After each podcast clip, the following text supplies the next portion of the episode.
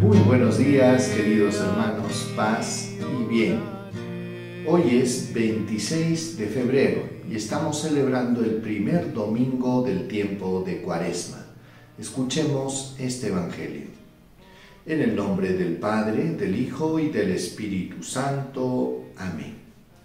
Del Evangelio según San Mateo, capítulo 4, versículos del 1 al 11.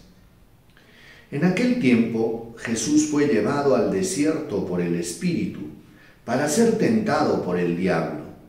Y después de ayunar cuarenta días con sus cuarenta noches, al fin sintió hambre. El tentador se le acercó y le dijo, Si eres hijo de Dios, di que estas piedras se conviertan en panes.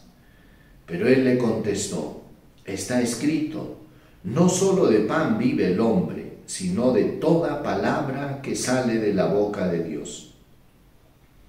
Entonces el diablo lo llevó a, la ciudad santa, lo puso en la parte más alta del templo y le dijo, si eres el Hijo de Dios, tírate abajo, porque está escrito, encargará a los ángeles que cuiden de él, y le sostendrán en sus manos para que su pie no tropiece en las piedras.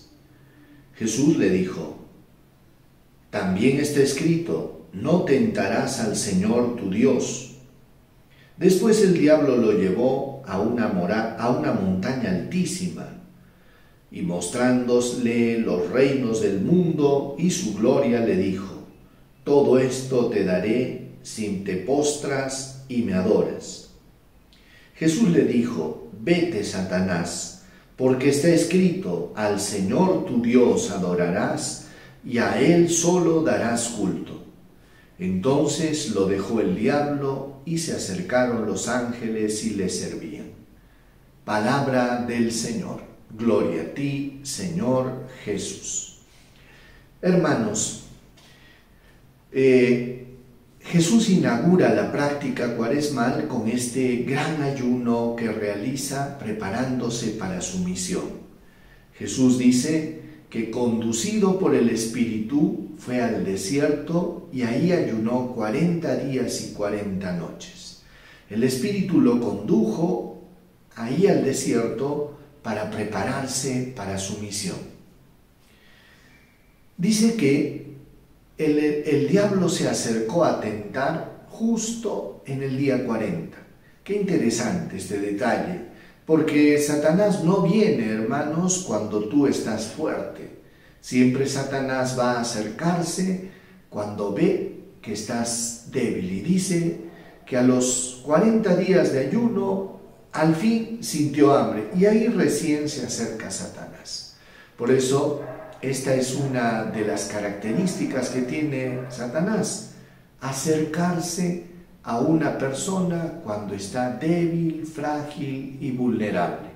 Por eso Satanás nunca se acercará a tu vida cuando estás fuerte, cuando estás lleno de la gracia, del poder de Dios, cuando estás afectivamente fuerte y seguro.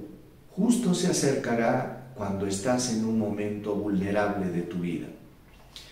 Y bueno, a Jesús lo tentó de tres maneras. La primera le dice, eh, el diablo le dice, si eres hijo de Dios, di que estas piedras se conviertan en panes. Interesante esta tentación, porque es la tentación de creer que las cosas dan vida. Y le dice, si eres el Hijo de Dios, primero cuestiona esto, el diablo. Si eres el Hijo de Dios, di que estas piedras se conviertan en panes.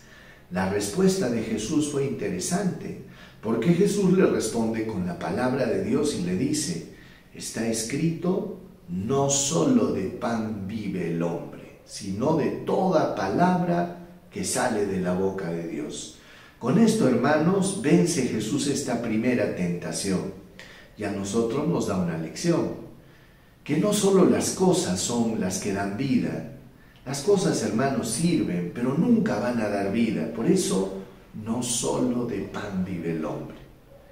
Y es importante que nosotros alimentemos nuestra vida también de las cosas espirituales como la palabra de Dios.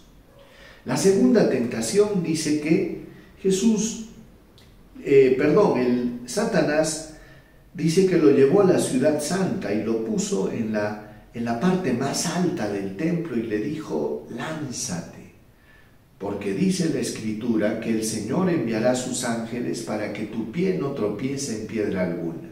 Miren que el diablo sabe bien la Biblia y le cita pasajes bíblicos a Jesús.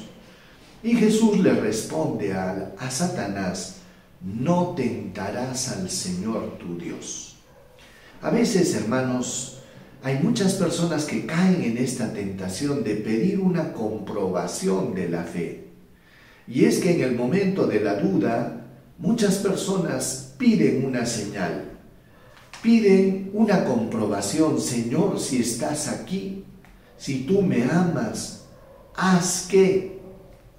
Y hoy Jesús nos invita a entrar en la fe y a no pedir a Dios comprobaciones. ¿Sí? ¿Por qué? Porque Dios nos ama y nunca nos abandona y siempre quiere nuestro bien. ¿Cómo le responde Jesús? Le dice, eh, también está escrito, no tentarás al Señor tu Dios. Y entonces en esta tentación podemos resumirla diciendo que era la tentación de querer y pedir una comprobación para nuestra fe. La tercera tentación es la tentación del poder y del tener. El diablo dice que lo lleva a una montaña altísima y le muestra todos los reinos del mundo y le dice, te daré todo esto si tú me adoras. Miren hermanos que hay mucha gente que a veces por obtener cosas, por obtener poder, vende su alma al diablo. ¿En qué sentido? Renuncia a sus valores, renuncia a sus principios y comienza a obrar con deslealtad. ¿Qué cosa hace Satanás? ¿Qué cosa le pide a Jesús? Que se postre y lo adore. Porque todas las veces que nosotros dejamos de lado a Dios, dejamos de lado nuestros principios para poder de cambiar esto por otras cosas, entonces estamos cometiendo el pecado de idolatría.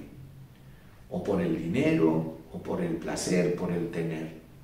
Y hoy Jesús le responde a Satanás y le dice, adorarás al Señor tu Dios y solo a Él servirás. Por eso, hermanos, nosotros no podemos eh, dar el primer lugar de nuestra vida a las cosas materiales, al tener, al poder, porque estaríamos cayendo en, esta, en este pecado de idolatría y postrándonos, adorando aquello que no es Dios. Pidámosle al Señor que en este primer domingo de Cuaresma nos ayude a descubrir en Jesús la fuente de la vida, de la verdad y sobre todo de la salvación. Vamos a recibir la bendición del Señor. El Señor esté con ustedes y con tu espíritu.